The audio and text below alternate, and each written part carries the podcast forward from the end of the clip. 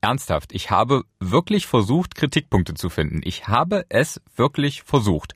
Aber egal mit wem ich auch gesprochen habe, ich habe immer solche Antworten zu hören bekommen. Klar, man könnte mir Vereinsbrille vorwerfen, aber ich finde da nichts. Jahren etwas kritisch zu sehen, ist in der Tat echt schwierig. Ich meine, die letzten fünf Jahre war Alba in jedem nationalen Finale. Das ist also sehr außergewöhnlich. Also in jedem Pokalfinale und in jedem Meisterschaftsfinale. Man denkt ja manchmal, so das ist es jetzt. Ne? Und ich glaube, in diesem Jahr kommt so viel zusammen. Doch, ich finde gerade, es war eigentlich noch nie so rund.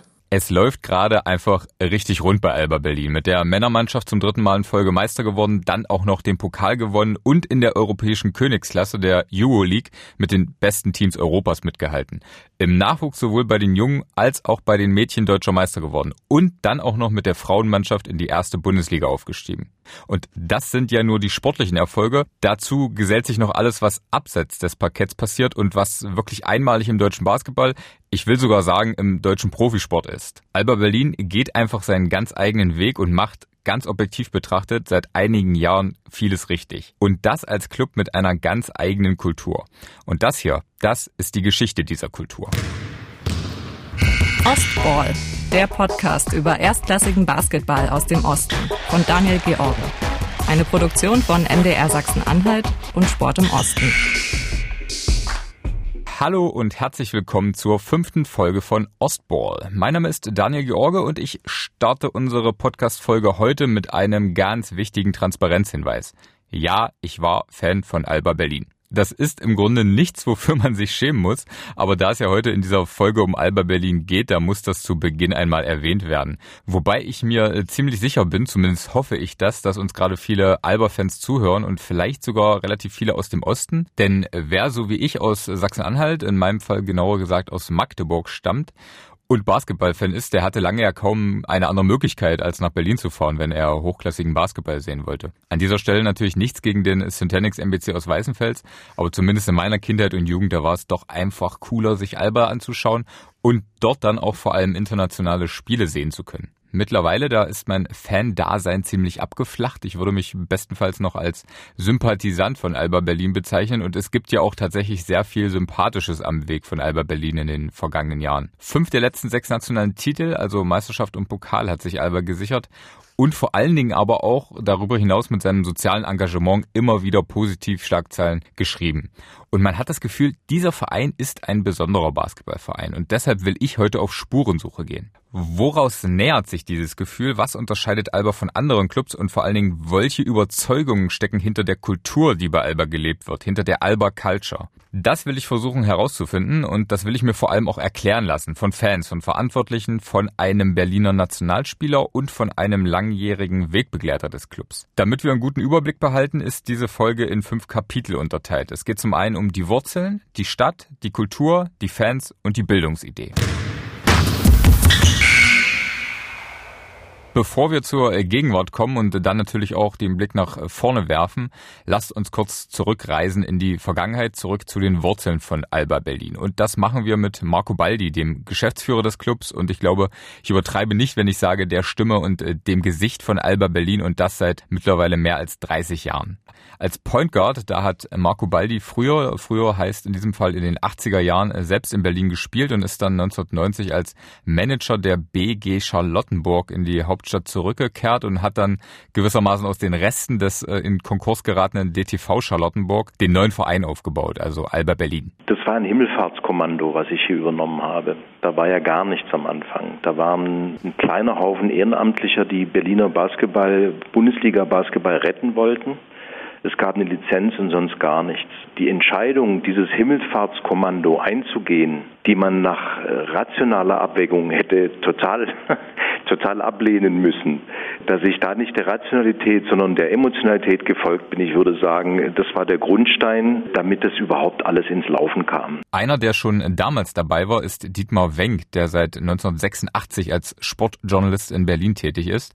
Erst beim Tagesspiegel, mittlerweile seit mehr als 20 Jahren bei der Berliner Morgenpost. Und Dietmar Wenk kann sich noch ganz genau an die ersten Schritte von Marco Baldi als Manager erinnern. Damals haben wir uns auch mal getroffen, Marco Baldi und ich, und darüber gesprochen, was daraus wohl werden könnte. Ja, und er ist immer noch da und äh, so erfolgreich im Moment wie nie zuvor. Und man muss sagen, es ist bewundernswert, was aus diesen ersten Anfängen geworden ist. Nach eigener Aussage hat Marco Baldi damals zeitweise sogar ohne Gehalt gearbeitet. Aber der Einstieg des Namenssponsors Alba, also ein Entsorgungsunternehmen, der änderte finanziell wirklich alles. Svetislav Pesic wechselte als äh, Bundestrainer nach dem EM-Gewinn 1993 nach Berlin und Alba suchte sich außerdem mit äh, dem Tusslichter Felde einen zweitklassigen Kooperationspartner, um Talente zu entwickeln. Und durch diesen Weg konnte die Dominanz von Bayer Leverkusen, die waren damals die Übermacht im deutschen Basketball, durchbrochen werden. Für mich ist das auch so, habe ich auch neulich mal geschrieben. Äh, dass äh, Alba im Moment eine zweite Blütezeit erlebt, so wie damals in diesen Mitte der 90er Jahre oder Anfang äh, der 90er bis Anfang der 2000er Jahre, wo sie ja auch dann siebenmal deutscher Meister geworden sind und wo sie den Courage Cup gewonnen haben. Das war ein ja, das war eigentlich der, der größte Schritt. Der war fast noch wichtiger als der Gewinn der deutschen Meisterschaft, weil äh, plötzlich gemerkt wurde, man kann mit so einer Nischensportart wie Basketball, kann man wirklich die Leute begeistern. Ich erinnere mich noch an dieses Finale im Courage Cup gegen Mailand, das 1995 dann in der Deutschlandhalle ausgetragen wurde, weil die Schmeling, äh, weil die äh, Sömmeringhalle einfach viel zu klein war für so ein Spiel. Und wie, wie besorgt äh, die Verantwortlichen bei Alba waren, ob das denn nicht ein Flop werden könnte, wenn da vielleicht nur 2.000, 3.000 Zuschauer hingehen würden. Und äh, ich glaube, nach einer Stunde oder so waren alle 10.000 Tickets verkauft. Und das war, das war sozusagen äh, die Geburtsstunde der Erkenntnis, dass man aus, aus Basketball in Berlin eine große Sache machen kann. Jetzt habe ich diese Zeit damals nicht aktiv miterlebt. Ich war 1995 gerade mal drei Jahre alt, aber ich weiß, dass in den vergangenen Jahren diese Nachwuchsarbeit bei Alba Berlin auf jeden Fall ganz groß geschrieben wurde. Und da will ich von Dietmar Wenk einmal wissen, ob das ein Unterschied zu früher ist oder ob das damals auch schon so war. Ja, das war damals in der Tat auch schon so. Also ich denke da an so Leute damals wie Sebastian Machowski oder Teoman Öztürk oder dann auch äh, wenig später Ademola Okulaja, an den wir uns noch erinnern, Mita Demirel, Markus Pesic, die haben alle damals bei TuS Lichterfelde gespielt und sind in den Bundesliga-Kader von Alba Berlin reingekommen. Also es hat damals auch schon äh, diese äh, Verknüpfung gegeben und die sehr erfolgreich war. Es wurden also nicht nur immer die besten Spieler von außerhalb geholt, nein, es wurden eigene Spieler ausgebildet, die dann zu sehr guten Spielern geworden sind. Das hat wunderbar funktioniert. Es ist dann ein bisschen ruhiger geworden. Es, hat, es war dann auch so, dass Alba gesagt hat, wir stellen das jetzt auf eigene Beine, wir bauen eine eigene Nachwuchsabteilung auf. Die treibende Kraft war auf jeden Fall Henning Harnisch und auch äh, damals in Zusammenarbeit mit Henrik Rödel. Die beiden haben quasi damit angefangen. Und äh, das hat äh, lange gedauert, bis diese Arbeit Früchte getragen hat, aber im Moment wird so richtig geerntet. Und da wären wir dann auch schon fast bei der Gegenwart, dem aktuellen Erfolg von Alba Berlin. Den gibt es wie erwähnt auch im Nachwuchs. Also Alba ist sowohl bei den Jungen als auch bei den Mädchen deutscher Meister in der Nachwuchsbasketball-Bundesliga geworden. Wie das möglich geworden ist und vor allem auch wie sich Alba abseits dieses leistungsorientierten Bereichs engagiert, dazu kommen wir später noch ausführlich. Aber zum Abschluss unseres ersten Kapitels will ich noch eine Frage klären, die aus meiner Sicht für die Entwicklung in den vergangenen Jahren mindestens mitentscheidend war. Wann hat Alba die Entscheidung getroffen, Nachwuchs Nachwuchsabteilung auf eigene Beine zu stellen und auch in die Breite und nicht nur in die Spitze zu investieren? Und vor allen Dingen, warum haben Sie das getan? Ich würde sagen, das Gefühl dazu war eigentlich immer da, aber die bewusste Entscheidung, das auch wirklich in die Breite zu tragen, die kam, das kann man ziemlich genau datieren, das war so 2006, als wir entschieden haben, dass wir neben dem, was Profiklubs normalerweise tun, nämlich Leistungssport fördern und eben schauen, wo, wo, äh, wie man beste Spieler und Spielerinnen hochziehen kann. Aber die, die dann eben die Qualität nicht haben oder vielleicht auch die Hartnäckigkeit nicht haben oder die sich verletzen oder sowas, die werden dann im Prinzip mal hart gesagt aus Ressourcengründen müssen die dann äh, aussortiert werden. Und wir haben damals beschlossen, wir machen das anders. Wir wollen nicht nur die Spitze sozusagen fördern, sondern wir gehen in die Breite. Wir betrachten es jetzt mal un ungefragt als gesellschaftlichen Auftrag. Wir sind an Kitas, wir sind an Schulen. Wir haben mittlerweile, bespielen wir, wie gesagt, an die 10.000 Kinder in unterschiedlichsten Formaten und bringen die zum Sport. Und das dann wiederum zu verbinden mit einer Spitze, das ist dann so die Aufgabe der letzten 10, 15 Jahre geworden. Und da haben wir auch das ging nicht immer Kerzen gerade nach oben, da haben wir auch Zweifel gehabt und viele Meinungen, die auch durchaus berechtigt waren, so nach dem Motto, also damit kann man im Spitzensport nicht ganz nach vorne kommen. Da muss man seine Ressourcen schon bündeln und muss sich ganz klar orientieren. Aber dass wir es äh, trotzdem geschafft haben, das zu verbinden, aus der Idee heraus, die wie gesagt 2006 2006 entstanden ist, dass wir auch sehr in die Breite gehen, dass es doch geht, das, haben, das sehen wir jetzt und das ist auch sehr erfüllend, muss ich sagen. Erfüllender noch, wir haben auch davor schon Meisterschaften gewonnen und waren international erfolgreich und so weiter. Aber wenn man dann eben das verbinden kann und da dann eben auch Spielerinnen und Spieler aus den eigenen Reihen sozusagen von klein auf, sechs, sieben Jahre alt bei uns angefangen, zum Teil gar nicht im Club, sondern bei irgendwelchen Schul-AGs und sowas. Und die spielen dann, die stehen dann im, im, im, im Profiteam oder manche sind jetzt auch in der NBA wie die Wagner-Brüder, dann ist das einfach was, was Tolles. Da hat man was äh, sozusagen nicht nur was, was ja nicht nur einen Titel oder sowas gewonnen, was schon schwer genug ist, sondern da hat man eben auch was Nachhaltiges geschaffen und das ist sehr befriedigend. Also nur noch mal zur Einordnung, weil das an der Stelle glaube ich ganz wichtig ist. Natürlich schafft es auch bei Alba nur ein ganz kleiner Teil der Nachwuchsspieler ganz nach oben, also in die Bundesliga oder wie im Fall von Franz und Moritz Wagner sogar in die NBA. Aber alle anderen, die werden eben nicht einfach fallen gelassen oder knallhart aussortiert, sondern auch für Kinder und Jugendliche, die nur zum Spaß spielen wollen, gibt es eben Angebote. Kurz zusammengefasst, Alba steht nicht nur für leistungsbezogenen Basketball, auch wenn das natürlich ein großer Teil ist und auch wenn es da natürlich auch Leistungsdruck gibt, sondern Alba steht auch für Breitensport. Hauptsache ist, dass die Kinder Basketball spielen. Wo Alba historisch gesehen herkommt, das haben wir nun also geklärt und jetzt geht es darum, wo Alba geografisch zu verorten ist, nämlich in der Bundeshauptstadt in Berlin. Und die Beziehung zwischen Stadt und Verein ist eine bemerkenswerte, denn während man bei manch anderem Club so das Gefühl hat, okay, der könnte jetzt auch in einer anderen Stadt spielen und eigentlich wäre es egal, gerade in der NBA hat man ja oft dieses Gefühl, dass es einfach nichts ändern würde an der Identität des Clubs, ist es bei Alba Berlin anders. Geschäftsführer Marco Baldi, der beschreibt das so. Ohne jetzt äh, in, in, in Selbstbeweihräucherung zu verfallen, ich glaube, dass wir eine, eine tolle Balance gefunden haben aus, ich würde es mal sagen, Kontinuität, auch ein Bewusstsein, wo wir herkommen, einen festen Wertekanon und gleichzeitig immer die Kraft und die, auch den Wunsch, äh, sich zu erneuern. Und das nicht für sich, um zu gewinnen und äh, möglichst viele Pokale, das ist die eine Seite der Medaille, aber vor allem auch um sich mit seiner Umgebung zu verbinden. Das ist viel erfüllender, wenn man nicht nur im Erfolgsfall alle einen auf die Schulter klopfen, sondern wenn man darüber hinaus auch die Kraft des Sports für uns Basketball nutzt, um damit auch sozusagen seine Umgebung äh, zu beglücken und zu beatmen durch alle möglichen Angebote, die wir da machen. Und das ist eigentlich sehr erfüllend. Und, und das ist, glaube ich, das Besondere in Alba Berlin, dass wir immer bereit sind, im Korridor unserer Werte, wenn man das so sagen kann, immer bereit sind, auch Neuerungen zu schaffen. Also der Basketballverein Alba und Berlin gehören zusammen. Und das, obwohl es ja nicht gerade ein Standortvorteil ist, in Berlin beheimatet zu sein. Ah, die sportliche Konkurrenz in der Hauptstadt, die ist einfach riesengroß. Es gibt mit Union Berlin und Hertha BSC Berlin zwei Erstligaklubs im Fußball und außerdem auch Spitzenmannschaften im Eishockey, im Handball, im Volleyball und auch vielen anderen Sportarten. Und natürlich haben die alle Ansprüche, natürlich buhlen die alle um Sponsoren. Also Berlin ist eine tolle Umgebung die Besonderheiten hat. Also wir sind nicht in München oder in Stuttgart mit einer wahnsinnigen Wirtschaftskraft und, und sagen wir mal, einer anderen Ausrichtung. Hier sind in Berlin sind viele Menschen, die sich ausprobieren wollen, die experimentieren. Es sind vor allem auch viele Menschen. Es gibt auch, wie wir wissen, relativ viel prekäre Situationen im Verhältnis gesehen. Und da verbinden wir uns in, in einer Form mit, dass wir da versuchen, Angebote zu machen, dass wir versuchen, da sozusagen einen Teil der gesellschaftlichen Aktivitäten zu füllen und, und davon zu sein. Und natürlich profitieren wir auch davon, weil die Leute das wahrnehmen, äh, die Angebote, die wir machen, die das, das schätzen und das sozusagen auch durch eine Loyalität, durch eine Anerkennung dessen, was wir tun, auch wieder zurückgeben. Ich glaube, das ist so das Entscheidende, dass man eben nicht nur um sich selbst kreist, sondern dass man sich, ich will nicht sagen jeden Tag, aber so grundsätzlich immer wieder überlegt, was tun wir eigentlich und warum tun wir das? Alba Berlin sollte also, so zumindest damals die Vision, eine feste Größe in der Stadt werden. Und das ist, das kann man längst sagen, auf jeden Fall gelungen.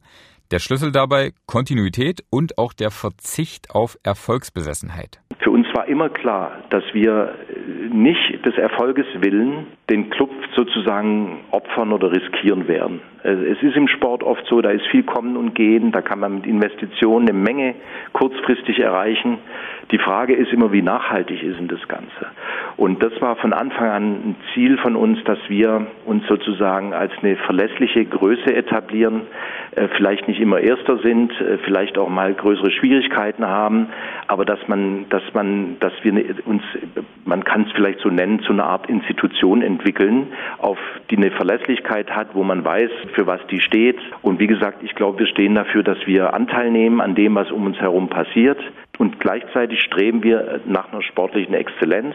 Wir wollen da ganz oben dabei sein. Das ist auch ein, Ziel, das wir äh, sehr konsequent verfolgen, aber eben nicht auf Kosten der, der Nachkommenschaft, sondern immer mit den Mitteln, die wir uns selbst erarbeiten und mit einer klaren Haltung. Das lässt sich an mehreren Beispielen festmachen. Ein gutes ist aber, dass Alba Berlin vor drei Jahren als erster BBL-Club das Cheerleading bei den Heimspielen eingestellt hat. Der Sport an sich, Cheerleading, wird zwar weiterhin im Verein angeboten, aber eben nicht mehr zu Unterhaltungszwecken bei den Partien der ersten Männermannschaft. Was wir aber nicht mehr gemacht haben, dass wir gesagt haben, wenn bei den Spielen von den Profis, wenn die Jungs sozusagen ihre, ihr Wasser trinken und ihre Pause machen, dann dürfen äh, die Frauen mal kurz aufs Feld, dürfen ein bisschen tanzen, dann gehen sie wieder runter. Das ist völlig legitim, das kann jeder machen, das ist alles in Ordnung. Wir haben uns aber dafür entschieden, mit einer großen, mit der größten, mit Abstand größten Mädchen- und Frauenabteilung im Basketball, die es in Deutschland derzeit gibt, haben wir uns entschieden, dass, weil wir die Kraft des sozusagen des Vorbilds sehr, sehr gut kennen aus dem Männerbereich, haben wir gesagt, eigentlich wäre es doch auch sinnvoll, dass die Frauen, die hier in, in, zu Hunderten bei uns im Club spielen, dass die eben auch in Anführungszeichen Vorbilder im eigenen Club haben, dass die sehen, dass man mit eigener Kraft auch da ganz, ganz vorne und ganz oben ankommen kann, und zwar als Spielerin und nicht als, ich sag's mal etwas hart, in den Pausen, wenn, wenn die anderen äh, spielen. Und ich sage nochmal, Cheerleading hat seine absolute Berechtigung. Ich will das grundsätzlich gar nicht in Frage stellen. Ich betone auch nochmal, wir bieten das auch nach wie vor an. Aber eben nicht als Event-Accessoire. Und der Fokus auf den Frauenbasketball hat sich bezahlt gemacht. In der vergangenen Saison, da sind die Alba Frauen in die Bundesliga aufgestiegen und sie spielen nun wie die Männer in der höchsten deutschen Spielklasse. Aber was bei allem Lob und Positiven auch zur Wahrheit gehört, ist, dass Berlin einfach von Beginn an auch gute Möglichkeiten geboten hat, um Basketball groß zu machen. Natürlich, es gibt viel Konkurrenz, das haben wir schon besprochen, aber es gibt auch andere Voraussetzungen, die das Ganze durchaus erleichtert haben. Und das weiß auch Henning Harnisch. Als Spieler mit Deutschland 1993 Europameister geworden und mittlerweile Vizepräsident bei Alba Berlin und federführend für die Jugend- und Bildungsarbeit zuständig. Was halt Berlin wirklich hat, ist so eine, einerseits so eine tiefe, er ist so tief eingepflanzt durch einen starken Vereinsbasketball, aber auch eine starke Prägung durch die US-Amerikaner, die hier stationiert war. Westberlin hatte lange vor Streetball eine Freiplatzkultur an vielen Orten, aber natürlich vor allen Dingen da, wo die Amis auch wirklich waren. Berlin hat eine ganz starke Schul Schulbasketballkultur. In so einer Kultur, so eine Verwurzelung der Sportart in der Stadt kann man natürlich total gut arbeiten. Es gab dann auch immer Wechselwirkungen zur urbanen Kultur. Also das Basketball mittlerweile nicht, nicht nur in Westberlin sehr präsent ist von wie man sich so zelebriert. Und es haben nicht alle immer einen Basketball in der Hand, aber sozusagen diese Kultur, die man mit Basketball assoziiert, die ist hier gerade in der Innenstadt, so in Charlottenburg, Schöneburg, Kreuzberg, in Mitte, Prenzlauer Berg, das ist schon gut da. Und das ist dann nicht eine NBA, aber das ist etwas, was sozusagen hilft, wenn man das ausbauen will, wenn so eine Stadtkultur das halt zum Thema hat, dann hat man es immer leichter. Das Leben in Berlin, das ist urban, es spielt sich auf der Straße ab und das passt ja zum Basketball, denn nicht wenige Profis haben in ihrer Kindheit und Jugend auf den Freiplätzen begonnen. Und so war es auch bei Maodo Loh, gebürtige Berliner, Alba-Profi und Nationalspieler. Ja, es gibt, es gibt eine Freiplatz-Streetball-Kultur in, in, in Berlin, als ich aufgewachsen bin. Es gab mehrere verschiedene Freiplätze, die so Sommer für Sommer oder beziehungsweise so Phasen meiner Jugend oder meiner Kindheit alle verschiedenen Hype hatten. Also es gab eine Zeit, wo der Ho Hochmeisterplatz, auf dem ich Basketball praktisch meine ersten Berührungspunkte hatte, wo der wahnsinnig beliebt war. Ich erinnere mich, Kobe Bryant hatte damals mal ein Adidas-Event, wo er so 18, 19 war, hatte noch einen Adidas-Vertrag, hatte, keine Ahnung, 1000 PR-Termins und ist dann zwischendrin irgendwie mal zum Hochmeisterplatz gegangen und hat dort eine Runde gezockt. Das, das, das ist schon, weißt du, damals, das ist schon, schon eine krasse Sache. Dann gab es den Lietzenseeplatz, jetzt gibt es den Gneisenau-Straße. Also es gibt schon eine Kultur in Berlin, wo man soliden Basketball spielen kann, wo, wo die ganzen Baller in der Stadt halt äh, sich treffen im Sommer und dort bei gutem Wetter spielen. Und das war auch in meiner Jugend. Ich war, ich war, Im Sommer war ich jeden Tag auf dem Freiplatz. Also jeden Tag. Sobald das Wetter gut war, waren meine Freunde und ich immer auf dem Freiplatz, haben Basketball gespielt. Die Option, sowas zu haben und dass, dass es auch, dass, dass man da spielen kann gegen gute Leute und so, das, das hat auf jeden Fall mich geprägt und mein Spiel eventuell, das weiß ich nicht, aber auf jeden Fall meine Jugend und meine, meine tollen Erinnerungen. Und im Hier und Jetzt, sagt Maudolo, harmonieren der Spielstil von Alba Berlin und das, wofür die Stadt steht, perfekt. Also Freiheit, diese liberale Art halt, ja, zu spielen, passt natürlich zu Berlin. Berlin ist eine sehr liberale Stadt, sehr so, so, so, eine, so eine Freigeiststadt. Man kann sein, wer man will, was man will, wie man will und man wird akzeptiert und wie gesagt, wir, wir, wir spielen auch kein 100% striktes System, sondern ein ziemlich freies System. Und ich denke, da ist auf jeden Fall eine Parallele zu der Stadt. Und das bringt uns zum dritten Kapitel, der Kultur. Und die beinhaltet zwei Punkte aus meiner Sicht, nämlich zum einen die Art, wie Alba Berlin Basketball spielt und zum anderen die Art, wie der Verein seine Werte abseits des Parketts lebt wofür er steht und wie die Menschen bei Alba miteinander umgehen. Ein bisschen will ich das vergleichen mit der viel zitierten Heat Culture bei den Miami Heat in der NBA. Die wird ja auch immer wieder angepriesen, wenn es um den Erfolg der Organisation geht. Und dort geht es vor allem um harte Arbeit. Es geht darum, dass den Spielern viel abverlangt wird und sie zu Höchstleistungen getrieben werden. Und das ist, so viel kann ich an der Stelle schon mal verraten, bei Alba ein ganz anderer Ansatz. Aber es geht im Grunde auch vor allem darum, die richtigen Spieler, die richtigen Verantwortlichen für die eigene Philosophie, für die eigene Kultur zu finden und sie dann weiterzuentwickeln. Und das ist bei Alba Berlin seit 2006 der Job von Hima Ojeda, dem spanischen Sportdirektor. Und seine Verpflichtung, das sagt Sportjournalist Dietmar Wenk, ist die wohl entscheidende in den vergangenen Jahren gewesen. Vorher kannte kein Mensch äh, in Berlin, vielleicht auch nur wenige im Basketball Deutschland kannten immer auch jeder. Und mit ihm kamen dann peu à peu immer mehr spanische Trainer, vor allem Aito natürlich die Legende nach Berlin und auch der jetzige Cheftrainer Israel González und aber auch der Athletiktrainer, der Individualtrainer, ganz viele Spanier. Und das ist eine ganz andere Kultur und Philosophie, die Alba jetzt vertritt als vorher. Vorher ja, vorher war der Trainer Sascha Obradovic über Jahre den man hier auch sehr geschätzt hat, weil er auch als Spieler hier schon erfolgreich war. Aber das, diese jugoslawische Basketballschule ist natürlich eine ganz andere. Die ist viel strenger, die ist viel, äh, naja, da ist, spielt Individualität im Spiel überhaupt keine so große Rolle. Und dann kam dieser Switch zu dem Span, zu diesem, zu, auch zu diesen speziellen spanischen Trainern, also Aito, so jemand, der der das fertig bringt, 30 Minuten lang auf seinem Stuhl zu sitzen und dem Spiel zuzuschauen, ohne sich einzumischen, weil er sagt, Nö, ich habe eigentlich alles gesagt im Training, das sollen die Spieler jetzt mal umsetzen. Und wenn sie dann mal Pech haben oder wenn sie Misserfolg haben, dann sollen sie auch selbst Lösungen finden. Also das ist total ungewöhnlich. Und diese Ruhe, die im Training herrscht, da wird nicht gebrüllt. Das haben mir immer wieder Spieler gesagt. Was ist das Erstaunlichste an, an Aito? Ja, dass der niemals laut wird. Ja, und das ist, diese Kultur hat Einzug gehalten, seitdem Ojeda hier ist, dann kam Aito, jetzt ist äh, quasi nahtlos sein Nachfolger Israel González geworden. Und die Spieler lieben das und schätzen das. Ojeda, der war vor seiner Zeit in Berlin in seiner Heimat Spanien, aber auch als Scout für die Atlanta Hawks in der NBA tätig. Und 2017 holte er die spanische Trainerlegende Aito Garcia Reneses nach Berlin. Auch weitere Schlüsselpositionen wurden mit Spaniern besetzt. So kam zum Beispiel auch Landsmann Israel González in die Hauptstadt, zunächst als Co-Trainer. Im Sommer 2021, da verabschiedete sich der inzwischen 75 Jahre alte Coach Aito aber und González übernahm als Cheftrainer. Und in dieser Woche hat er seinen Vertrag erst um drei weitere Jahre verlängert und er führt die Arbeit von Coach Aito nahtlos fort, wie Dietmar Wenk erzählt. Besondere an dieser Mannschaft ist wirklich ihr, ihr Teamgeist, ihre Teamchemie, obwohl es sehr unterschiedliche Typen sind. Also äh, sage ich jetzt mal an Chris Kumace, der Riese, der 2,23 Meter, 2,23 Meter große Mann aus dem Tschad. Der ist sicherlich ein ganz anderer Typ als ein Tamir Blatt, der Spielmacher aus Israel. Oder als ein Maodolo oder die sind auch sehr unterschiedlich in ihrer Art, äh, sich, sich darzustellen nach außen.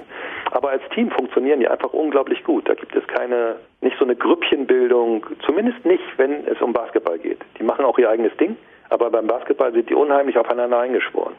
Das liegt auch daran, dass die Trainer das vorleben. Äh, da gibt es auch keine bevorzugten Spieler oder so. Da sieht man schon einfach daran, dass, dass González, so wie vorher auch Aito sagt, bei mir wird jeder Spieler eingesetzt. Und wenn er nicht der Beste ist, dann, dann lernt er eben in der Zeit und wird dann besser und kann uns dann auch helfen. Also jeder Spieler hilft der Mannschaft mit dem Besten, was er hat. Und durch diese Kultur, die äh, Verantwortung auf alle Schultern zu verteilen, fühlt sich jeder wichtig und fühlt sich jeder wohl. Und jetzt wollen wir natürlich auch den Mann hören, der maßgeblich verantwortlich für diese Alba-Culture ist, Hima Ojeda. Der hatte bei seinem Amtsantritt vor sechs Jahren eigentlich gesagt, Deutsch lernen zu wollen. Hat nicht ganz so gut geklappt hat auch einen stressigen Job, ist entschuldigt. Deshalb haben wir das Interview auf Englisch geführt, aber keine Angst, ich werde seine Aussagen für alle, die nicht so gut Englisch sprechen, nochmal kurz und knapp zusammenfassen im Anschluss. Aber jetzt muss er uns erstmal endlich erklären, worum es bei seiner Philosophie des Basketballs eigentlich geht. It's about try to to be attractive playing basketball and try to develop a culture in which we believe. Okay, it's a culture of good behavior. I mean, we call it the bubble of happiness. Okay, so it's like try to be in a day by day life, but being happy to go every day to practice, to work, to go to the offices for everyone. And yeah, I think we're very, let's say, proud of that. And I think the the success that we have been having lately is because people feel comfortable and happy in, in that environment. Uh, they trust the, the, the, philosophy, they like the identity, they identify with this uh, identity, and then they add things to that identity and help to do it bigger and bigger. And, and this is, I think, at the end, uh, the, best thing possible. Also, die Menschen, allen voran natürlich die Spieler, aber auch die Trainer bei Alba Berlin, die sollen sich einfach wohlfühlen. Sie sollen glücklich sein, sie sollen jeden Tag gerne zur Arbeit gehen und einfach Spaß haben. Das ist der Kern der Philosophie von Hima Ojeda.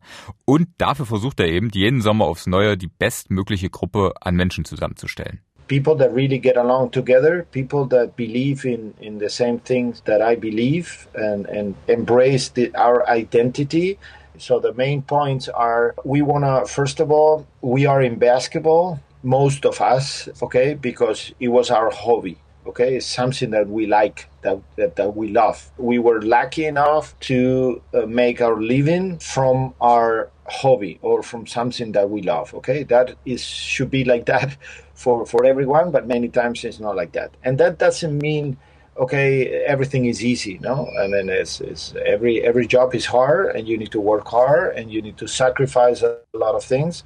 But at the same time, it's something that, that if you like, you should enjoy. Okay, in a sport, we are used to uh, think and to accept that to give your best, you need to be squeezed. Okay, so this this uh, let's say sentence that many people says that is this coach is is very demanding and is very tough, but he get the best out of you. Okay, and and that's totally fine. But get the best out of you. It should be without harm harming you. Okay, so I mean, a squeeze a fruit after you get the, the, the juice, then you throw away the, the fruit, right? So I don't think that should be, this is more or less accepted, let's say, in a sports we don't believe in that. I mean, we think that we can we can just let's say convince people to give their best by having you know a good atmosphere, by enjoying.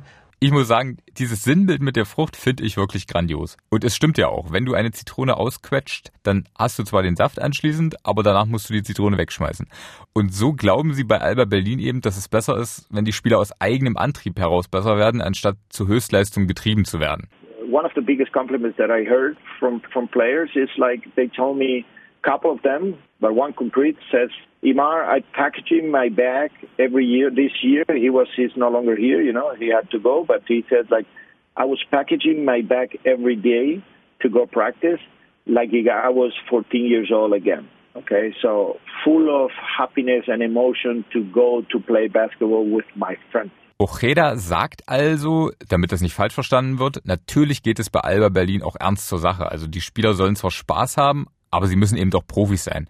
Profis, die gerne zur Arbeit gehen. So wie der Spieler, den Hima Ocheda gerade zwar nicht namentlich genannt hat, aber der ihm doch mal erzählt hat, dass er einfach jeden Tag mit so viel Freude seine Tasche packt und zum Training geht, wie damals, als er zwölf Jahre alt war und einfach rausgegangen ist und mit seinen Freunden gespielt hat. Und genau solche Spieler zu finden, die sich mit dieser Kultur identifizieren können, sie aber auch nicht ausnutzen, das ist die große Kunst, der sich Hima Ocheda einfach jeden Sommer immer wieder stellen muss. I remember, for example, one one situation, you know, and there's a tournament that for players that finish college in the United States, it's called the PIT, okay, Portsmouth Invitational Tournament. And I get there. It's pretty famous. Everyone goes there, but it's a small gym and uh, and then a small city. Now it's bigger, but at the first time, you know, when I the first years I got there, there was only one restaurant uh, open until late, so after the game. So everyone get there, you know. It's it's, it's Port very big. And then the, the the the players were there, and I remember that I like Luke Sigma, you know, the way he plays. And then, but I was in the restaurant and I saw Luke sitting in the the table close to to our table and hanging out with some other players that were not really friends, but they met there, something like that. And and that showed me, you know, a kind of uh, indicators of his personality. Okay, there were other players with the headphones. There were other players checking them off the mobile the whole time, and he was completely the opposite. Okay, so not checking the mobile at at all, just talking to the others, you know, and saying hello to everyone. So it's, it's little pieces So hat Hima Ocheda also Luke Sigma entdeckt. Wobei, was heißt entdeckt? Also bekannt war er natürlich schon vorher. Aber nach diesen geschilderten Beobachtungen bei dem Turnier in den USA, da wusste Ocheda einfach, dass Sigma auch menschlich zu seiner Idee passen würde. Dass, dass er einfach ein guter Mensch ist. Weil er eben nicht wie andere Spieler beim Abendessen die ganze Zeit nur auf sein Handy geschaut hat, sondern sich unterhalten hat, wirklich Interesse an anderen Menschen gezeigt hat. Weil er jeden freundlich begrüßt hat. Also das sind so die kleinen Dinge einfach manchmal, die ein Bild rund werden lassen. Und Sigma, der wechselte 2017 dann tatsächlich zu Alba Berlin und ist inzwischen ja sogar der Kapitän des Teams und eben auch ein Vorbild, gewissermaßen auch ein Vermittler für neue Spieler, die zum Team kommen und die Identität von Alba erst noch verinnerlichen müssen. Hima Ojeda sagt dazu, We have now even more people that it will take care that the people that getting into the organization, you know, embrace our culture, okay, and not stay neutral or even try to to to go against the culture because then this is a no go for for me. Okay, so if you go against the culture, then this is not your place and it's better to split ways. Wer sich gegen die Kultur stellt, für den ist bei Alba Berlin kein Platz. Das sagt Hima Ocheda ganz klipp und klar. Denn so freiheitsliebend die Philosophie auch ist auf der einen Seite, so strikt sind die Verantwortlichen dann doch, wenn sich jemand eben gegen diese Überzeugungen stellt. Nur ist das in den vergangenen Jahren kaum passiert. Also die meisten Verpflichtungen von Ocheda, die waren wirklich Volltreffer. Anders sind die drei Meistertitel in Folge und zwei Pokalsiege in den vergangenen drei Jahren ja auch nicht zu erklären. Ein Paradebeispiel für das Ganze ist äh, Aufbauspieler Maodolo. Der ist vor zwei Jahren von Bayern München nach Berlin gewechselt und beschreibt den Spielstil von Alba wie folgt. Ich denke, es es ist improvisiert, schwierig zu, zu verteidigen, da, da man nicht sich an 100% strikte Regeln hält. Es ist schnell, mit viel Tempo und durch diese Improvisation auch äh, halt sehr, sehr kreativ, würde ich sagen. Es passt gut zu mir, weil ich meine, schnell zu spielen ist immer attraktiv für schnelle Spieler. Der Ball wird viel bewegt, also wird sehr viel gepasst und ich, ich bin zwar ein Spieler, der gerne den Ball in der Hand hält als Point Guard, aber ich bin auch sehr uneigennützig, würde ich mal sagen. Also ich, ich passe gerne den Ball, ich bewege den Ball gerne. Wenn der Ball dann wieder zu mir kommen sollte und, keine Ahnung, die Shotclock ein bisschen niedrig ist, dann bin ich halt gezwungen, aggressiver zu sein, würde ich mal sagen. Aber ich, ich, ich, ich, ich, ich denke, ich, ich gehe auf in einem System, wo, wo der Ball frei fließt, frei bewegt wird und irgendwie in organischer Weise dann wieder irgendwie zu einem findet, anstatt dass man jedes Mal egoistisch oder so jedes, jede, jede Possession Pick and Roll spielt und versucht irgendwie das Spiel so an sich zu reißen. Das, das könnte man zwar auch, aber ich glaube natürlicher und mehr Spaß macht mir, wenn in einem System, wo der Ball sich viel bewegt. Mittlerweile ist Maudolo der Spielmacher des deutschen Meisters und Pokalsiegers, Nationalspieler, ein internationaler Top-Profi. Basketballfans in Deutschland kennen ihn, die Szene schätzt ihn. Doch das war nicht immer so, denn in seiner Jugend da fiel Maudolo einfach durchs Raster. Ich glaube, ich, glaub, ich, ich habe halt ohne Schutzhand gespielt, ganz damals Also die, die, ich habe den Ball gedribbelt, ohne davor so die Hand zu setzen, um den Ball zu schützen. Und ich erinnere mich, die ganzen deutschen Trainer haben das, haben das nicht gemocht. Die mochten das nicht, dass ich das, dass ich nicht diese Schutzhand führe. Ich glaube, keine Ahnung, die, die haben mich nicht so richtig gesehen als traditionellen deutschen Point Guard, der mit dem Rücken zum Korb den Ball nach vorne bringt und dann irgendwie das Spiel organisiert. Ich glaube, ich war immer schon ein bisschen verspielter. Ich habe den Ball durch die Beine gedribbelt, habe so Crossover gemacht mit dem Rücken und irgendwie so. Ich habe das Gefühl, das wurde nicht so gerne gesehen. Ja, ich habe auch nicht gespielt für, für, die, für die Fördervereine, sage ich mal. Also ich habe nicht gespielt für Tusli, die mit Alba in, in, Verbindung waren und wo die meisten Spieler dann auch die, für, für, die, für die Berliner Kaderauswahl ausgewählt wurden und dann auch dann für die Nationalmannschaft. Ich habe halt für einen kleinen Verein gespielt, DBV, direkt in dem, äh, in dem Bezirk, wo ich aufgewachsen bin mit meinen ganzen Freunden. Da bin ich halt geblieben. Dann für die NBBL-Mannschaft Central Hoops habe ich, hab ich dann gespielt, die dann aus, aus den ganzen Charlottenburger praktisch Teams irgendwie zusammengesetzt wurde und habe halt nicht für Alba gespielt in der NBBL und keine Ahnung, das war dann auch nicht so förderhaft, glaube ich, für, für Nationalmannschaft und so. Also vielleicht gab es da damals auch schon so leichte Politik, keine Ahnung. Also ich, ich habe immer das Gefühl gehabt, dass ich Talent habe und dass ich Basketball liebe und dass ich auf jeden Fall auf der gleichen Augenhöhe bin wie andere Jungs, aber das wurde irgendwie nicht so richtig gesehen, glaube ich mal. Und ich erinnere mich auch noch nach, nach meinem Abitur oder so habe ich mal für Bernau, wollte ich irgendwie vorspielen und eventuell wollte ich, war, war interessant für mich da zu spielen damals, das war Pro B. Und daraus wurde auch nichts so richtig. also Pro B war schon zu viel, beziehungsweise haben, haben sich nicht so richtig gemeldet oder Interesse gehabt. Und dann dachte ich mir so, okay, in Deutschland gibt es für mich wirklich keine, keine Option und keine große Zukunft, wenn ich hier bleibe und versuche hier irgendwie mich zu entwickeln und die nächsten Schritte zu gehen, weil Regionalliga zu spielen ist, glaube ich, nicht der Weg bin ich halt aufs College. Nicht mal in der dritthöchsten Spielklasse wollten sie Maodolo haben. Also das finde ich schon ziemlich krass. Und da interessiert mich natürlich, warum hat er damals diesen Basketballtraum nicht aufgegeben? Weil ich Basketball liebe und irgendwie gecheckt habe, dass ich, dass ich irgendwie gut bin, dass ich wirklich Talent habe. Und ich habe mich halt damals auch immer gefragt und gewundert, so warum war, bin ich nie Kader, warum bin ich nie in der Nationalmannschaft, warum kriege ich da irgendwie keine Anerkennung es hat mich schon frustriert und geärgert, aber so meine Liebe hat, für Basketball war einfach stärker. Also ich habe Basketball geliebt, es war es ist mein, mein, mein Fokus, mein Angelpunkt im Leben. So alles dreht sich um Basketball und es gab keine Option, Basketball aufzuhören. Ich, aber ich musste auch dann irgendwie einen Weg finden, weil ich leicht verunsichert war, wollte ich halt auch eine Ausbildung bekommen. Und das war dann noch ein weiterer Punkt, der für, für Amerika gesprochen hat, weil man dort das College mit verbinden kann mit einer Ausbildung. Das war dann perfekt für mich. Und nicht mal das College habe ich ja direkt geschafft, sondern ich, ich musste erstmal auf eine Prep School gehen und bin erstmal, habe nochmal mein so, so, so, so ein Highschool-Jahr wiederholt in Amerika, um dort mich aufmerksam zu machen auch, äh, für Colleges. Auf dem College, da zog Maodolo dann die Aufmerksamkeit auf sich und bekam auch zahlreiche Angebote. Er ging erst nach Bamberg, später dann nach München. Aber so ein Umfeld wie in Berlin, das hat er vorher noch nicht erlebt, sagt er. Und für Sportdirektor Hima Ocheda, der Maodolo übrigens schon ganz lange nach Berlin holen wollte, ist die Entwicklung äh, von Lo eines von ganz vielen Beispielen dafür, wie diese Alba Culture Spieler besser machen kann. And this is what I mean that Mauro has been uh, a successful player, let's say, in, in during years in different cultures. Okay, so because different teams and different everything.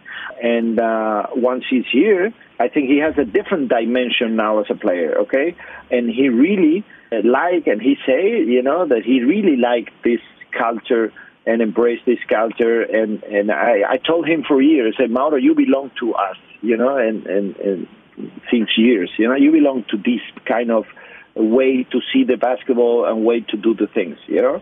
And and once he's here, you know, he said, "You're right. I mean, this is the, the best fit for me." Man spielt auf dem höchsten europäischen Niveau, wo es in der Mannschaft immer um Leistungsdruck und Performance geht und dadurch extrem viel Stress, schlechte Stimmung, wenn mal irgendwas nicht läuft, direkt äh, jeder ist angespannt und, und, und eher negativ anstatt positiv. Das ist eigentlich so, eine, so, so, so, so ein Umfeld, in dem man sich begibt, wenn man auf so hohem Niveau spielt, wo jede Sekunde des Spiels Unterschiede macht und wo alles passen muss und wo man alles kontrollieren muss. Aber bei Alba ist es eine andere Philosophie. Also man versucht durch, durch Positivität und durch Spaß und Leichtigkeit diese verrückte Saison und diesen extremen, diesen Konkurrenzwettkampf irgendwie anzugehen. Und das ist, glaube ich, so das Besondere an Alba. Also Spaß haben, gute Charaktere, Leute, die diszipliniert sind, aber auch aufgehen in so einem System. Also wirklich, wie sage ich das, die, die, die uh, gute Menschen sind einfach und, und, und, und gut funktionieren in so einem System und das nicht ausnutzen würden, sage ich mal.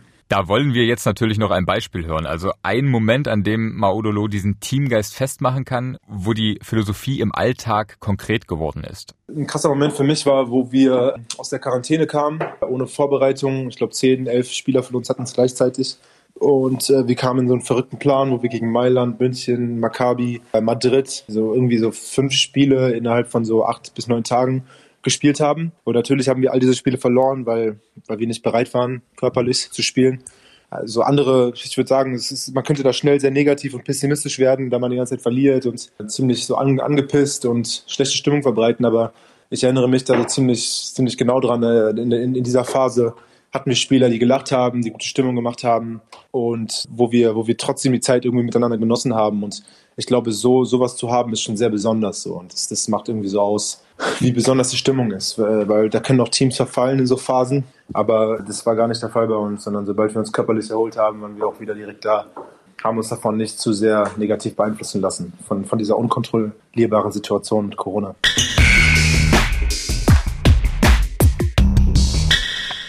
Stichwort Corona. Aufgrund der Pandemie, da mussten die Fans von Alba Berlin ja lange draußen bleiben, so wie bei vielen anderen Sportveranstaltungen. Aber inzwischen, da sind sie wieder zurückgekehrt in die Mercedes-Benz Arena. Das äh, dritte Finalspiel gegen Bayern München Mitte Juni war ausverkauft, bedeutet 14.500 Menschen in der Halle. Und auch die Verbindung zwischen Alba und seinen Fans, die ist eine ganz besondere. Also wollen wir jetzt an dieser Stelle in diesem Kapitel mit den Fans sprechen. Genauer gesagt mit drei Freunden aus dem Block 212, einem von zwei größeren Alba-Fanclubs, die in der Arena auch für Stimmung sorgen. Also wenn man sich jetzt die, die Fanlandschaft in Deutschland anguckt, gibt es gar nicht mehr so viele aktive Fangruppen bei den, bei den BBL-Vereinen.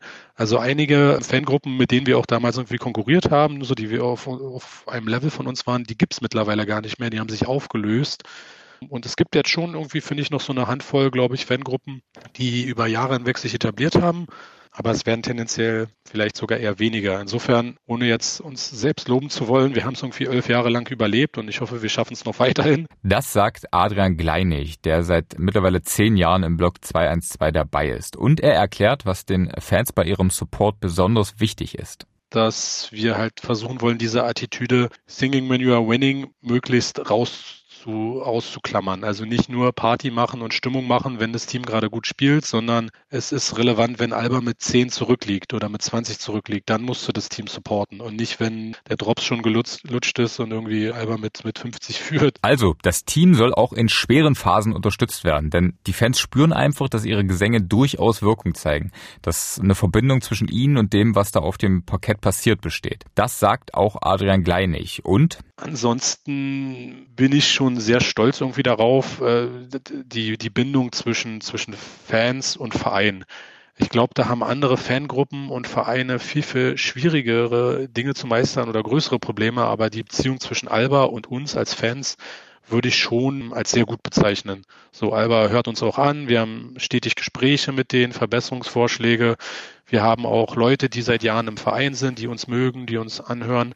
Insofern ist es, glaube ich, auch einzigartig, dass, dass wir eine gute Beziehung haben und nicht hier irgendwie die, die klassischen Ultra-Fans sind, die irgendwie so ihren eigenen äh, Brei kochen und dann auch, ähm, auch mal gegen den Verein meckern oder dergleichen. Bisher hatten wir noch nicht so viele, also war es noch nicht so nötig, da gegen den Verein uns irgendwie aufzubürgen oder sonstiges. Was laut den Anhängern besonders bei ihrem Verein ist, die Nähe zwischen ihnen und den Spielern oder auch Verantwortlichen des Clubs. Und das ist ja etwas, was man bei manchen europäischen Top-Vereinen tatsächlich irgendwie vergebens sucht, was bei dem Weg nach oben verloren geht oft. Aber Alba Berlin hat sich das offensichtlich erhalten. Gerrit Lagestein, der ist seit 2014 im Blog 212 dabei und hat mittlerweile sogar einen eigenen Podcast über Alba Berlin gestartet. Alles für die Mutterstadt heißt er, hört gerne mal rein. Und er schildert, wie authentisch das Miteinander zwischen Fans und Spielern doch ist. Die interessiert auch, was wir so selber machen. Ich weiß noch, wir hatten einmal eine, Fahrt zum, zum MBC, da hatte ich so eine Cap von den äh, Seattle Supersonics auf und Luke kommt ja aus Seattle und der hat die dann auch gesehen und meinte gleich so, hey, geil, Seattle, so was hast du damit zu tun? Das würde ja niemand machen, dem das völlig egal ist, wer da auf der anderen Seite von der Tribüne steht. Und den Fans ist natürlich auch nicht egal, wer da auf dem Parkett steht. Mit äh, Malte Delo, Jonas Matisek und Tim Schneider waren das auch in der vergangenen Saison wieder drei Talente aus dem eigenen Nachwuchs plus dem gebürtigen Berliner Maododo. Also ob die jetzt deutsch sind oder nicht, ist mir persönlich auch relativ egal, außer dass es in der BBL natürlich diese deutschen Quote gibt und wenn du gute Deutsche hast, dann hilft dir das. Aber dass sie aus der eigenen Stadt kommen, also ich glaube, ganz viele Leute in Berlin sind halt sehr, sehr lokalpatriotisch, aber jetzt nicht so patriotisch im Sinne von Deutschland. Und deshalb ist es schon was, was sie abholt. Also wenn das jetzt einfach nur sechs Leute wären, die aus Bonn, äh, Bamberg, München und Leverkusen kommen würden, dann würde das, glaube ich, nicht so ziehen, wie es aktuell mit Berlin ist. Spannende Frage an der Stelle. Würde er denn diesen Kern aus Berlinern opfern, um zum Beispiel noch mehr Erfolg auf europäischer Ebene zu haben, um vielleicht mal das Final Four in der Euroleague zu erreichen? Ich glaube, diesen, diesen Kern aus den Berlinern, der ist halt wirklich das, was die Identität des Vereins ist. Das muss nicht geändert werden, nur um noch erfolgreicher zu sein. Also jetzt, wir hatten ja auch die Jahre hier irgendwie 15, 16 oder 16, 17, wo wir beide mal im Viertelfinale ausgeschieden sind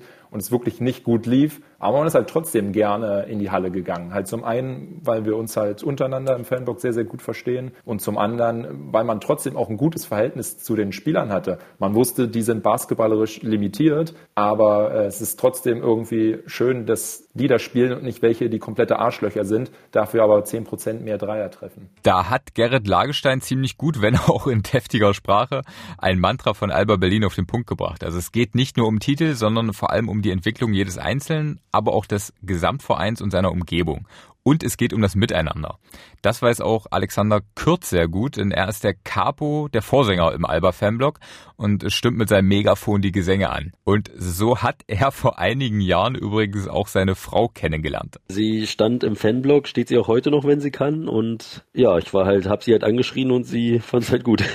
Wirklich eine schöne Kennenlerngeschichte, aber zurück zu Alba Berlin. Es geht ja hier um seine Liebe zu Alba und nicht um die Liebe zu seiner Frau. Wie er den Club mit drei Worten beschreibt, beschreiben würde. Das will ich von Alex Kurt wissen. Bodenständig, innovativ und als wenn äh, liebenswert vielleicht. Ja, ich glaube, die drei Worte treffen es ganz gut. Aber natürlich auch liebenswerte Clubs haben durchaus zu kämpfen. Wir haben ja schon über die enorme Konkurrenz zu anderen Spitzenvereinen in anderen Sportarten in Berlin gesprochen. Und sowohl Adrian als auch Gerrit und Alexander die drei Freunde aus Block 2 und 2 würden sich wünschen, dass Alba deshalb auch im Stadtbild noch präsenter wird. Heißt mehr Banner, mehr Plakate, einfach mehr Alba zu sehen, um eben noch mehr Zuschauer in die Halle zu locken. Denn in dieser so umkämpften Stadt. Da ist es halt schwer, sich zu behaupten. Und wenn man da nicht präsent in der Stadt ist, meiner Meinung nach, dann ist es schwierig, sich nur auf den Erfolg zu verlassen. Man hat gesehen, klar, die Leute sind erfolgshungrig und zu Spiel 3, wenn es um was geht, dann kommen alle. Aber ich würde mir halt auch wünschen, dass die Leute an einem Donnerstagabend, gibt's jetzt nicht nicht, aber ich sag mal, unter der Woche gegen den gegen Kreilsheim oder gegen den NBC auch kommen in, in höherer Zahl. Und eben nicht nur, wenn die deutsche Meisterschaft in Aussicht steht und eine große Party. Die konnte Alba in der Finalserie gegen Bayern ja übrigens nicht klar machen im Heimspiel, das, das ging verloren, aber dafür durfte kurz darauf in München gefeiert werden. Alex Kürz sagt, sowohl Fans als auch Spieler oder Team wissen, was sie einander haben. Und in meinen Augen spielt neben Marco Baldi da auch ein, ein großes Gewicht Lima Ojeda, der schon eine schöne Bindung zu den Fans hat. Ja, auch einer der ersten war, also ich weiß nicht, ob viele die, oder einige die Szene kennen, als äh, wir Pokalsieger geworden sind, waren ja Baldi und jeder und auch die Spieler so, sind ja als erstes auf mich zugekommen, was ich eine, eine krasse Wertschätzung fand. Jetzt war es nicht, weil ich da stand, sondern wenn da jemand anders mit dem Megafon gestanden hätte, wäre es wahrscheinlich genauso gewesen, sondern ich war in dem Moment das Symbolbild der Fans. Und danach sind sie auch in der, in, in der, in, im Fanblock stehen geblieben, sondern es war einfach diese Wertschätzung, die letzten zwei Jahre auch über Corona hinweg, die, die Treue gehalten zu haben, wiedergekommen zu sein. Und ich glaube, das macht gerade jetzt auch so diese Bindung zu den Fans aus. Das Team gibt natürlich viel zurück, das muss man sagen. Es macht Spaß, Albert zuzugucken. Aber die Mannschaft weiß, glaube ich, auch, was sie an uns hat. Und es gibt diese Momente, in denen diese Verbindung offensichtlich wird. Wenn sich ein Ojeda die Lieder mit einem Handy aufnimmt zum Beispiel und ich weiß, dass er die dann zu Hause übersetzt und äh, mitsingt, wenn man singt und ein Kumaji nickt mit dem Kopf dazu.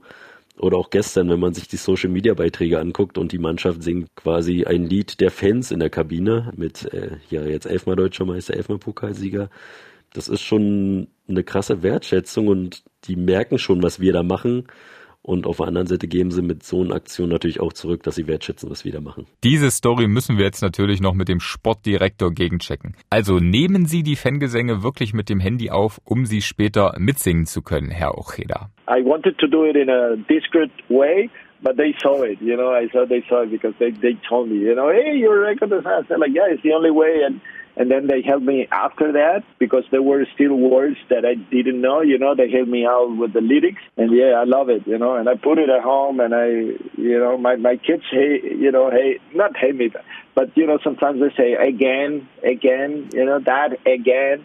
I I, I have like a like a secret. It's the first time I say but I have a um, it's a kind of a I don't know if call it a dream, but a, but a something that I would love to do one day. You know, is like uh, be there. You know, so I, if if I won't be you know part of the organization, you know, I mean that I need to sit there, my place in the arena will be definitely the two the two one two section. Yeah, that, that, definitely I will be there jump in and sing it, you know. So absolutely, you know, I won't I won't be sitting in the any other place watching the game, enjoying. I will be there. Because I love, I love that. I'm a fan. Also, wenn Hima Ocheda irgendwann nicht mehr bei Alba Berlin angestellt sein sollte, das verspricht er hier im Podcast, dann wird er im Block 212 stehen und rauf und runter springen und singen.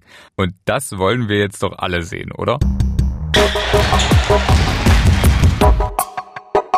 Alba Berlin ist gewissermaßen die Antithese zum modernen Sportbusiness und trotzdem gleichzeitig ein äußerst erfolgreicher Teil davon. Will heißen, Alba übernimmt einfach wie kaum ein anderer deutscher Profisportverein und zwar sportortübergreifend soziale Verantwortung und handelt auch in diesem Bereich mit Leib und Seele, wie es ja auch der Claim des Clubs sagt. Was das eigentlich bedeutet, also was dahinter steckt, das will ich von Rabea Weiser wissen, der Direktorin für Kommunikation und Kultur bei Alba Berlin. Ich würde es so interpretieren, dass man bei Alba nicht aus dem Überfluss handelt, sondern aus einer Überzeugung. Also jeder, jede tut, was er oder sie kann, trägt seinen oder ihren Teil dazu bei zum gesamten Gelingen.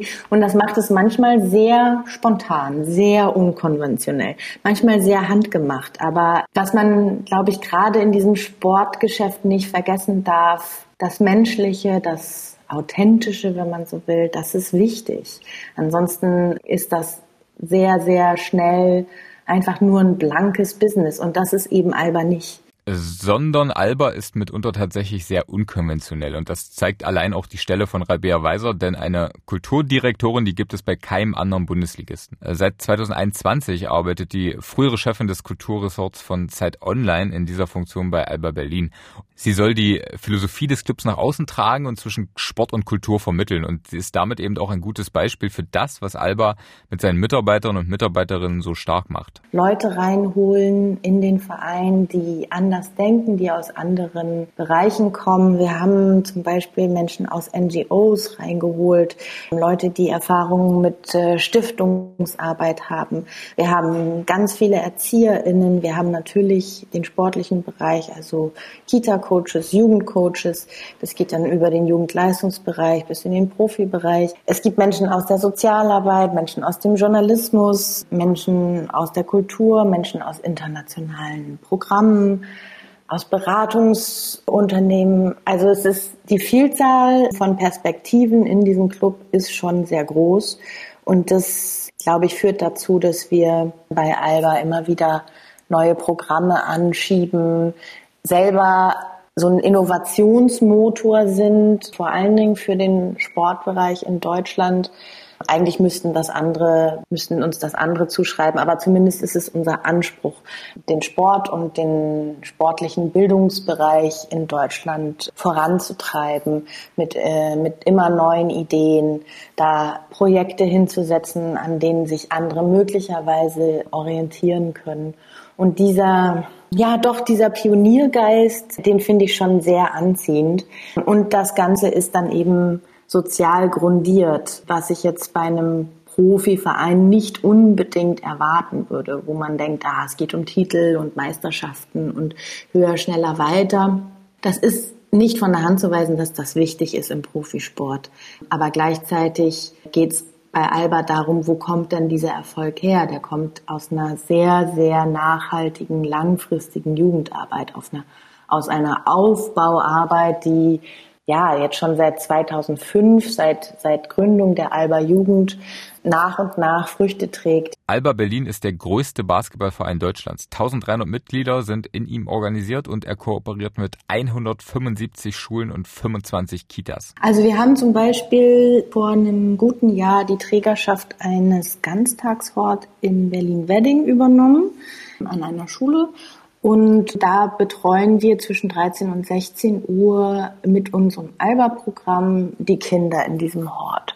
Ähm, da würde man jetzt davon ausgehen, naja, kommt ein Sportverein, äh, da machen die halt ähm, Sport und Turnen und vor allen Dingen, wenn es um Basketball geht, dann machen die Ballspiele.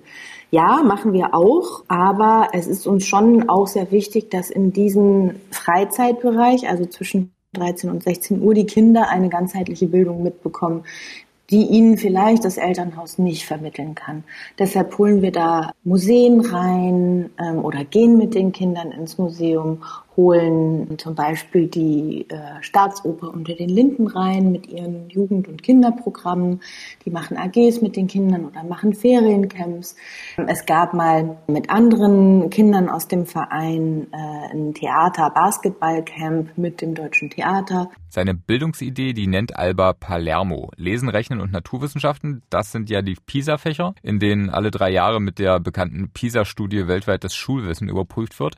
Palermo legt den Fokus zudem aber auch auf Fächer wie Sport, Kunst oder Musik. Wir wollen mit dieser Palermo-Idee eben jetzt gerade nach Corona an den Schulen das ausbauen. Wir wollen uns zusammentun mit Kulturinstitutionen, großen Kulturleuchttürmen, von denen es ja in Berlin total viele gibt, und die mitnehmen an die vielen Partnerschulen, an denen wir schon aktiv sind, oder mit ihnen zusammen Programme für ihre Jugendprogramme entwickeln und wir nennen das eben Palermo als humorvollen, ironischen Gegenpol zu Pisa. Palermo als süditalienische Stadt der, des wilden Lebens, der Leidenschaften.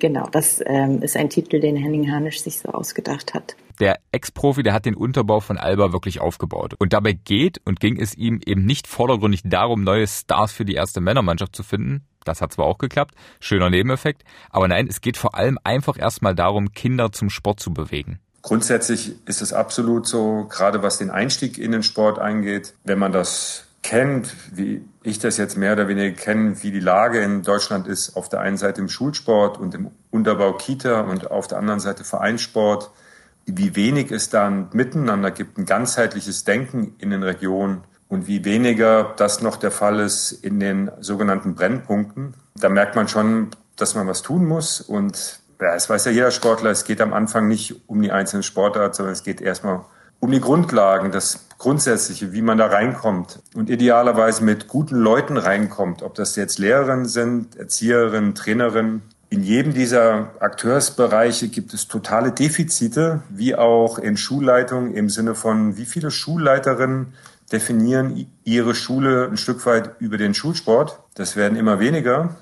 Und wie viele Vereine schaffen es überhaupt darüber nachzudenken, dass sie auch eine Rolle spielen können an den Schulen? Also da kann man irre viel tun und ich glaube, es kann der Profisport äh, gerade im Zusammenspiel mit seinem eigenen Verband und für den Verband und dem Partnerverein oder allen Vereinen eine sehr, sehr gute Rolle spielen. Vor allen Dingen wenn man weiß, dass sozusagen Ganztagsschule, die ja immer mehr praktiziert wird und 2026 deutschlandweit läuft, ist der totale Schlüssel. Und man kann Ganztagsschule sportlich problematisieren oder sagen, da liegt die große Chance drin und das tun wir und das sind wir Vorreiter, das sind wir gerne. Und wir denken nicht, dass wir alles besser wissen, sondern wir wollen das Wissen teilen und eigentlich so eine deutschlandweite ja, Bewegung aufbauen. Und so haben sich erst kürzlich äh, zahlreiche Vereinsvertreter, Partner, Interessierte aus ganz Deutschland bei einem sogenannten Summit in Berlin getroffen, um über das neue Projekt Sport vernetzt von Alba zu sprechen und von den Ideen und von den Erfahrungen des Clubs zu profitieren. Ein Wettbewerb, den will Alba auf dieser Ebene gar nicht, also nur ein Miteinander. Henning Harnisch sagt dazu, wenn es darum geht, wie man Kinder in den Sport reinholt, da gibt es nicht einen Wettbewerb, da arbeitet man deutschlandweit miteinander. Ich kenne die Alternative nicht. Genauso wenig übrigens wie die Alternative zum sozialen Engagement zum breit angelegten Jugendprogramm von Alba Berlin. Denn so ein isoliertes Profiteam finde ich eigentlich, ja, ich möchte es werten, ich finde es eigentlich ungenügend. Für Harnisch ist klar, dass Profiklubs in Deutschland die Ideen von Alba umsetzen sollten oder eben eigene Ideen für die Nachwuchsförderung entwickeln sollten. Was ja wiederum auch gefördert wird, denn das gehört auch zur Geschichte. Alba erhält für seine Jugendarbeit und für seine Projekte natürlich auch eine nicht unerhebliche finanzielle Unterstützung, beispielsweise vom Berliner Senat oder über Stiftungen was ich merke, was nicht nur im deutschen Sport so, ein großes Thema ist, sagen die Frage, wenn es einen Anfang gibt mit Ideen oder da möchte man was machen, dass es nicht darum geht, wer das fördert oder macht, sondern ob die, die da sitzen, wirklich von A nach, nach B gehen. Und eigentlich ist es von A nach C, vom Anfang zur Kultur, zur Culture, zur Community ne? und wie so ein, ein Weg und dann wäre B, wäre eigentlich der Bock. Also wer hat den Bock, von A nach C zu gehen und macht das wirklich? Und ich glaube, das ist eine Erfahrung, die wir in den letzten Jahren gemacht haben. Wenn man die richtigen Leute hat und Bock hat, dann geht auch viel. Und dann sind das auch so kleine Schritte, die immer auch so eine Symbolkraft haben, wie irgendwann hatten wir unsere eigene Jugendhalle. Die haben wir renoviert mit dem Bezirk Pankow. Und wenn man so, so eine Halle hat, wo dann auch Training ist und Spiele sind und Veranstaltungen sind, na, dann ist man von A nach C gegangen und dann fragt man sich, dann ist C ein neuer Anfang, aber ein anderer Anfang.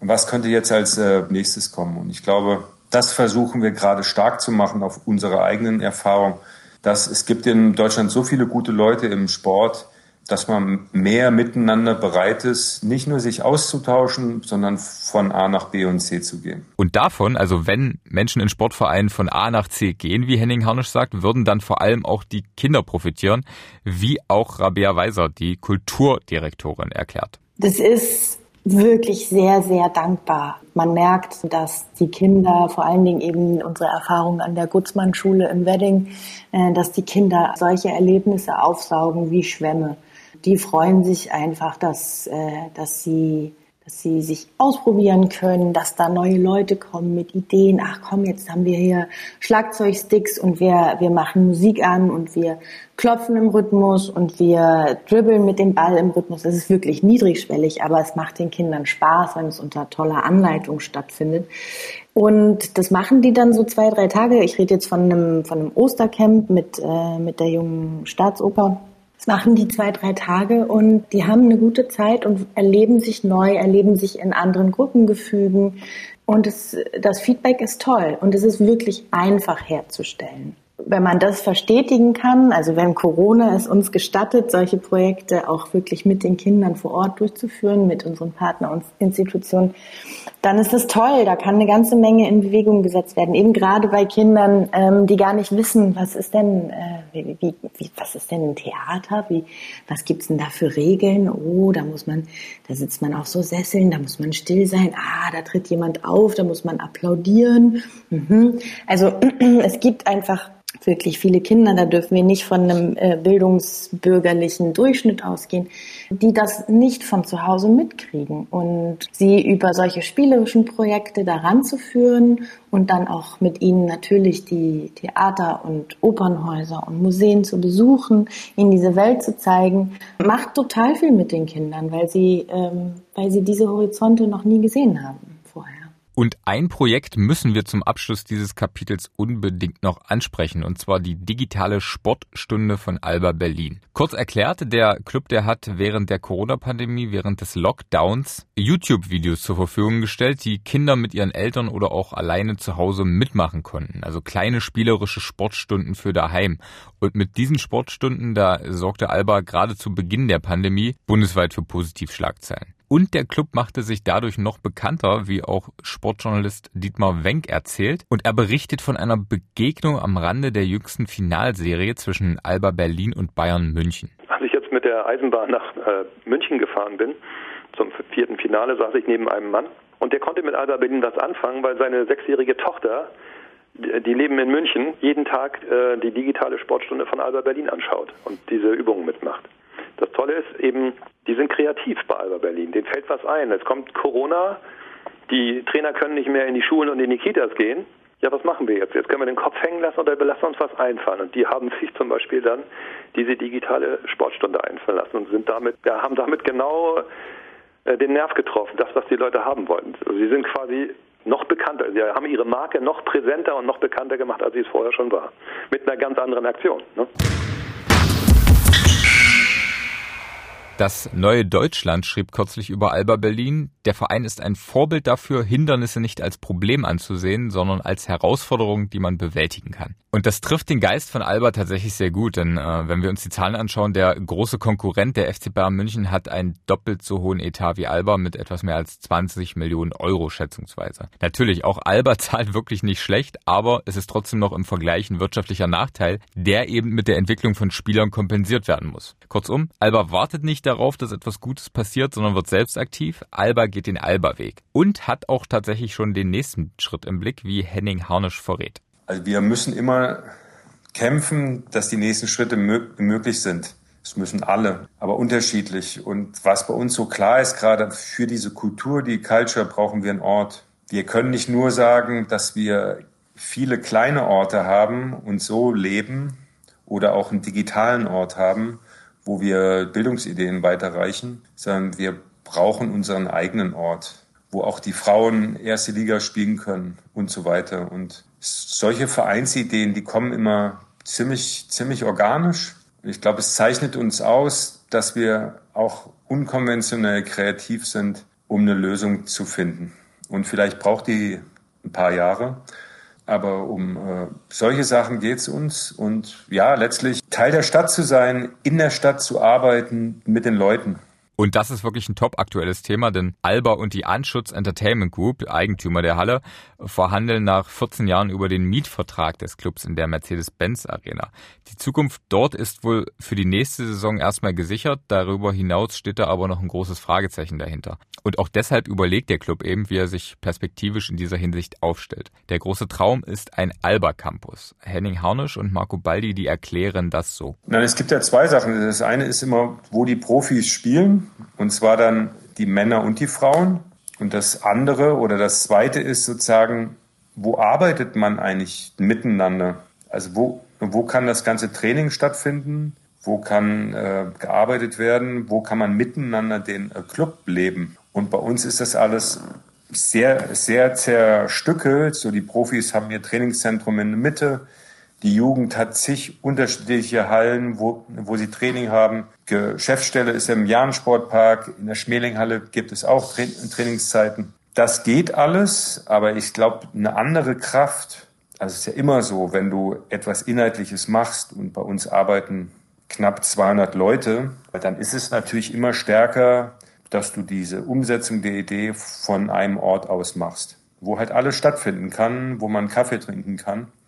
Und das ist so dieser, dieser Vereinsort. Und das ist so ein logischer nächster Schritt, dass sowas kommen kann. Bis das nicht so weit ist, machen wir das andere stark. Was sollen wir machen? Ja, das ist ein, das ist ein existenzielles Thema, kann man sagen, weil eine Arena beziehungsweise so eine Heimspielstätte ist natürlich ein extrem zentraler Punkt. Das ist der eine Teil.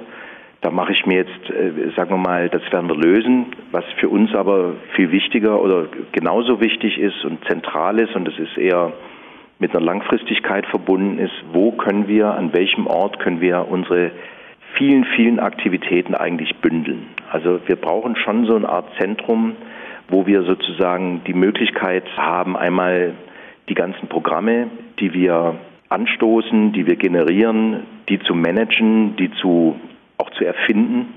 Und gleichzeitig brauchen wir aber natürlich auch eine Infrastruktur, wo das stattfinden kann. Das bedeutet insbesondere Trainingsmöglichkeiten für Kinder, für Jugendliche. Das ist ein Thema, was wir nicht in den nächsten zwei, drei Jahren lösen werden. Aber das ist, glaube ich, für den Club und für das, was wir tun und für unsere Aktivität und auch mit dem Nutzen, der, der, den das bringen kann, ist für uns, glaube ich, eine zentrale Frage, wie wir das schaffen, ist ja sehr schwierig, was Berlin da anbelangt, weil hier wird, wird ja von vielen Seiten auch berechtigterweise werden Flächen eingefordert und, und benötigt. Unsere Philosophie ist immer, dass wir unser Schicksal selbst in die Hand nehmen und nicht warten, bis irgendjemand kommt. Wir sind der Club, der in Berlin die Hallen, die uns sozusagen zum Training, ich rede jetzt nicht von, wo die Spiele stattfinden, äh, also die, die Profispiele, aber wir haben Abrisshallen sozusagen den Bezirken, die die abreißen wollten, weil da Schulen geschlossen wurden, die haben wir übernommen, haben wir auf eigene Kosten restauriert, betreiben die auch selbst. Und das hat uns, als wir das damit angefangen haben, sozusagen gerettet. Und da werden wir noch weitere ja, Aktivitäten und, und Initiativen brauchen, damit wir diesem enormen Zuwachs, den wir da haben und der Nachfrage, die auch immer stärker wird, damit wir der nicht nur gerecht werden können, sondern wie gesagt, damit wir das auch entsprechend ja, managen und planen können. Auch das ist Alba Berlin, nie zufrieden mit dem Erreichten. Es muss immer weitergehen, irgendetwas muss immer neu gedacht und neu gemacht werden. Berlin schläft nicht und Alba steht nie still. Auch wenn sich gerade vieles richtig rund anfühlt, wie Henning Harnisch sagt. Man denkt ja manchmal, so das ist es jetzt. Ne? Und ich glaube, in diesem Jahr kommt so viel zusammen, dass sozusagen einerseits die Art und Weise, wie die Profis Basketball spielen und dann sogar mit einem Titel belohnt werden, also wie freundlich das wirkt und wie schön und wie erfolgreich so in einem ähm, Verhältnis steht zu, dass wir da jetzt gerade in einem so, sogenannten Summit äh, für eine Veranstaltung des Projekts Sport vernetzt, was wir für die Aurides Stiftung machen, dass da gerade 80, 90 Menschen aus Deutschland da sind, die ähnlich wie wir ticken und ähnlich bereit sind, den Sport von unten neu aufzubauen. Und das, ich glaube, ist so eine Verbindung ich glaube, dass alle das eine mitkriegen können und spüren und daran auch Spaß haben können. Und wenn man das nimmt, so als positive Verantwortung von unten was aufzubauen, miteinander, dieser Mix, der ist halt, also macht mich gerade sehr, sehr happy. Darum geht's. Und wenn man das hinkriegt im Sport, können, glaube ich, tolle Sachen passieren. Und zum Abschluss dieser Folge, da lassen wir noch einmal den Mann zu Wort kommen, der vor 32 Jahren nicht mehr als einen Schuhkarton mit Rechnungen in die Hand gedrückt bekam und daraus Alba Berlin aufbaute. Was Alba Berlin in seinem Leben bedeutet, das will ich von Marco Baldi noch wissen. Das ist ein Baby, das ist wie ein Kind. Ich habe das äh, vom ersten Tag an sozusagen begleitet und natürlich auch sehr viel bekommen dann von diesem Kind an Freude und an, ja, an, an Gestaltungsmöglichkeiten und so weiter das ist schon ein, wichtiger, großer Teil in meinem Leben. Woran kann ich das verdeutlichen? Ich gucke gerade, ich, ich sitze in meinem Büro, ich gucke gerade auf so ein Bild, das wurde mir jetzt zum Geburtstag geschenkt. Da sind so zig Situationen drauf von äh, aus den letzten 30 Jahren, kann man sagen. Und da sticht mir gerade ins Auge neben den ganzen Pokalen und was da alles ist. Da sticht mir eine ins Auge, das ist Matej Mamic. Wir hatten einen Spieler, der äh, bei uns während eines Spiels ja, einen Unfall hatte, saublöd gestürzt ist und man musste davon ausgehen, dass er querschnittsgelähmt ist. Und ich sag mal, mit Kraft und Kunst aller Beteiligten ist das verhindert worden. Der ist heute, bewegt sich völlig normal, kann ganz normales Leben führen. Und diese Zeit, die Anteilnahme von außen, aber auch was der Club da alles unternommen hat, um sozusagen einem der Seinen die Gesundheit zu erhalten, das ist schon was, ich würde nicht ich möchte nicht sagen bezeichnend, aber es ist, geht schon ein bisschen darüber hinaus eben Pokale gewinnen oder nicht gewinnen, sondern was passiert denn eigentlich, wie, wie steht denn dieser Club eigentlich da, was passiert denn da eigentlich, wenn mal was richtig schwierig wird. Und ich möchte es jetzt nicht übertreiben, wie gesagt, als Symbol, aber ich gucke gerade auf dieses Bild und von den ganzen, die, das sind ungefähr 30 Bilder und das ist mir am stärksten gerade in, in, in den, in den, ins Auge gefallen. Und ich glaube, das hat auch tatsächlich was damit zu tun, was diesen Club letztlich auszeichnet, weil hier das ist ein Team. Dieser Club ist ein Team. Da sind viele. Es nimmt sich keiner zu wichtig. Jeder, jeder hat einen Anteil an Erfolg wie Misserfolg. Jeder sollte auch idealerweise eine Verantwortlichkeit spüren und auch übernehmen. Und ich glaube, das haben wir über die Jahre sehr gut hingekriegt. Und äh, das ist was, was einen auch wirklich einfach glücklich machen kann, äh, dass, das, dass man sich hier mit vielen Menschen, die das gleiche Interesse haben, streiten kann, aber dass man am Ende immer versucht, in was, was äh, Gemeinsames auf die Beine zu stellen. Und zwar nicht nur im eigenen Sinne, sondern wie gesagt auch mit einem bestimmten Nutzen versehen. Das war sie, die fünfte Folge von Ostball. Ich hoffe, sie hat euch gefallen. Falls ja, lasst uns gerne eine Bewertung bei Spotify, iTunes oder den Podcatchern eurer Wahl da. Und natürlich, falls ihr es noch nicht getan habt, auch das Abonnieren nicht vergessen. Feedback jeglicher Art ist wie immer äußerst erwünscht, genau übrigens auch wie Themenvorschläge. Ihr erreicht mich wie gewohnt per Twitter oder auch auf Instagram. Die Kontaktdaten verlinke ich euch in den Shownotes nochmal Oder ihr könnt mir auch ganz oldschool einfach eine Mail schreiben an ostball.mdr.de. Wir verabschieden uns jetzt erstmal in eine kleine Sommerpause, wissen noch nicht ganz genau, wie lange sie dauert. Schreibt uns gerne mal, wie lange ihr auf uns verzichten könnt und wollt. Ich hoffe nicht allzu lange. In diesem Sinne bleibt mir nur noch zu sagen, bleibt uns treu, danke fürs Zuhören und bis bald. Ostball, der Podcast über erstklassigen Basketball aus dem Osten von Daniel George.